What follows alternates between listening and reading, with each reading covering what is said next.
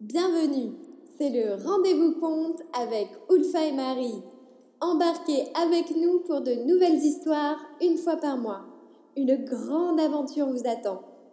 Selamat datang di sesi dongeng kita bersama Ulfa dan Mari. Bergabunglah bersama kami setiap bulan, petualangan yang seru menanti.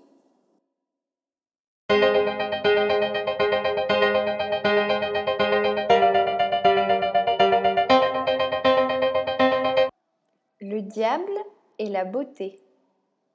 Le diable vivait dans son palais sous la terre.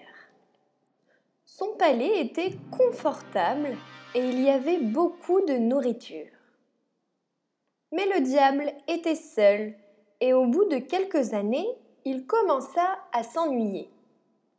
Un matin, il décida donc de remonter à la surface de la terre. En arrivant, il aperçut au loin des jeunes filles qui jouaient. Il s'en approcha et remarqua l'une d'elles qui était d'une rare beauté.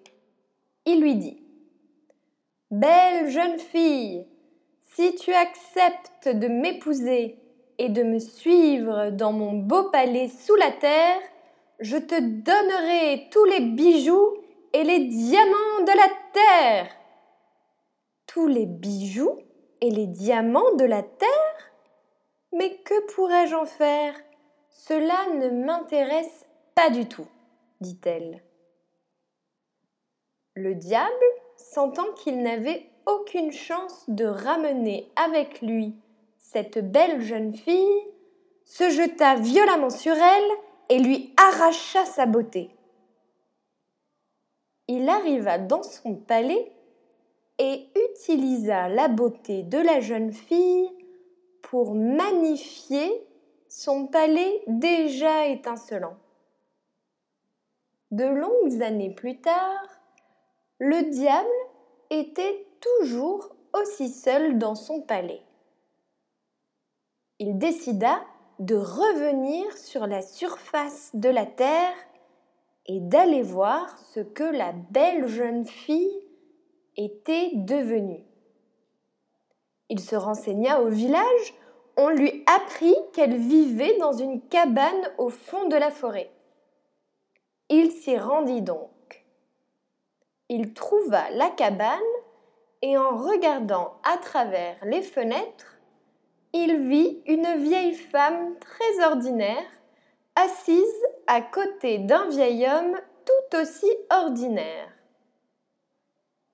La porte de la cabane étant entr'ouverte, le diable y entra furtivement et vit de plus près ces deux personnes âgées s'aimer d'une telle force d'amour qu'il en perdit la vue et ne parvint plus à retrouver le chemin de son beau palais. Depuis ce jour-là, le diable court toujours sur terre. Si cantik dan si buruk rupa. Si buruk rupa tinggal di istananya yang berada di bawah tanah. Istananya nyaman dan ada banyak sekali makanan. Tapi si buruk rupa tinggal sendirian dan mulai merasa bosan setelah tinggal bertahun-tahun. Suatu pagi, dia memutuskan untuk kembali ke permukaan bumi. Ketika dia sampai, dia mendongak dan melihat para gadis dari kejauhan sedang bermain. Lalu dia mendekati mereka dan memperhatikan salah satu yang cantik dari mereka. Dia berkata kepadanya, "Gadis cantik, jika kamu setuju untuk menikahiku dan ikut ke istanaku yang indah di bawah tanah, aku akan memberimu semua perhiasan dan harta yang ada di bumi." Semua perhiasan dan harta yang ada di bumi, tapi untuk apa semua itu? Aku sama sekali tidak tertarik. Si buruk rupa merasa bahwa dia tidak punya kesempatan untuk membawa gadis cantik ini bersamanya. Dia lalu menerkamnya dengan ganas dan merampas serta membawa kecantikan gadis itu ke istananya. Lalu dia menggunakan kecantikan tersebut untuk memperindah istananya. Bertahun-tahun kemudian, si buruk rupa masih tinggal sendirian di istananya. Dan dia masih merasa bosan. Dia memutuskan untuk kembali ke permukaan bumi dan pergi melihat seperti apa gadis cantik itu. Dia bertanya pada penduduk desa, lalu mereka memberitahunya bahwa gadis cantik itu tinggal di sebuah pondok yang berada di dalam hutan. Kemudian si buruk rupa pergi ke sana. Dia menemukan sebuah gubuk dan melihatnya melalui jendela. Dia melihat seorang wanita tua yang sangat sederhana duduk di sebelah pria tua yang sederhana juga. Pintu gubuk terbuka sedikit. Si buruk rupa masuk diam-diam. Dan dia melihat kekuatan cinta yang luar biasa di antara keduanya, sehingga membuat dia kehilangan penglihatannya.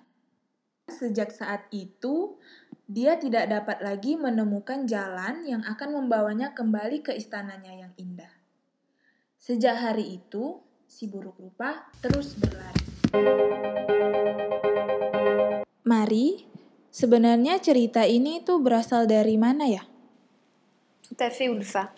C'est un conte de Mauritanie, un pays d'Afrique du Nord situé en dessous du Maroc où l'on parle français. Jadi cerita ini tuh berasal dari negara Mauritania yang terletak di bagian Afrika Utara dan dekat dengan Maroko. Tapi kalau dipikir-pikir, kok cerita ini nggak asing ya? Hmm, apa ya kira-kira? C'est un conte qui est similaire à celui de La Belle et la Bête, Beauty and the Beast, de l'auteur Charles Perrault. Cerita ini tuh mirip dengan cerita Beauty and the Beast ternyata. Jadi cerita Beauty and the Beast ini adalah sebuah cerita dari Charles Perrault. Terus uh, apa pesan moral yang bisa kita ambil setelah mendengarkan cerita ini?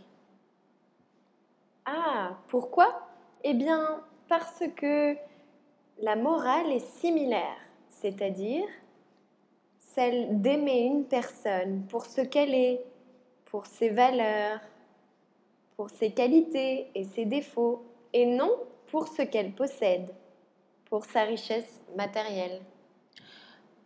Ya, jadi cerita ini itu mengajarkan kita untuk mencintai seseorang apa adanya dan bukan apa yang dia miliki. Dan cerita ini juga mengajarkan kita untuk mencintai seseorang dari sifat dan kepribadiannya, bukan dari kekayaan materi.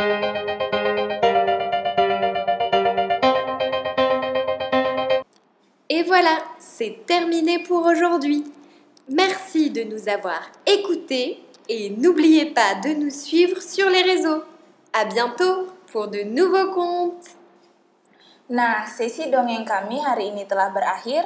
Terima kasih sudah mendengarkan cerita kami hari ini dan jangan lupa ikuti kami di media sosial untuk mendapatkan informasi terbaru. Sampai jumpa di episode selanjutnya. Merci, terima kasih.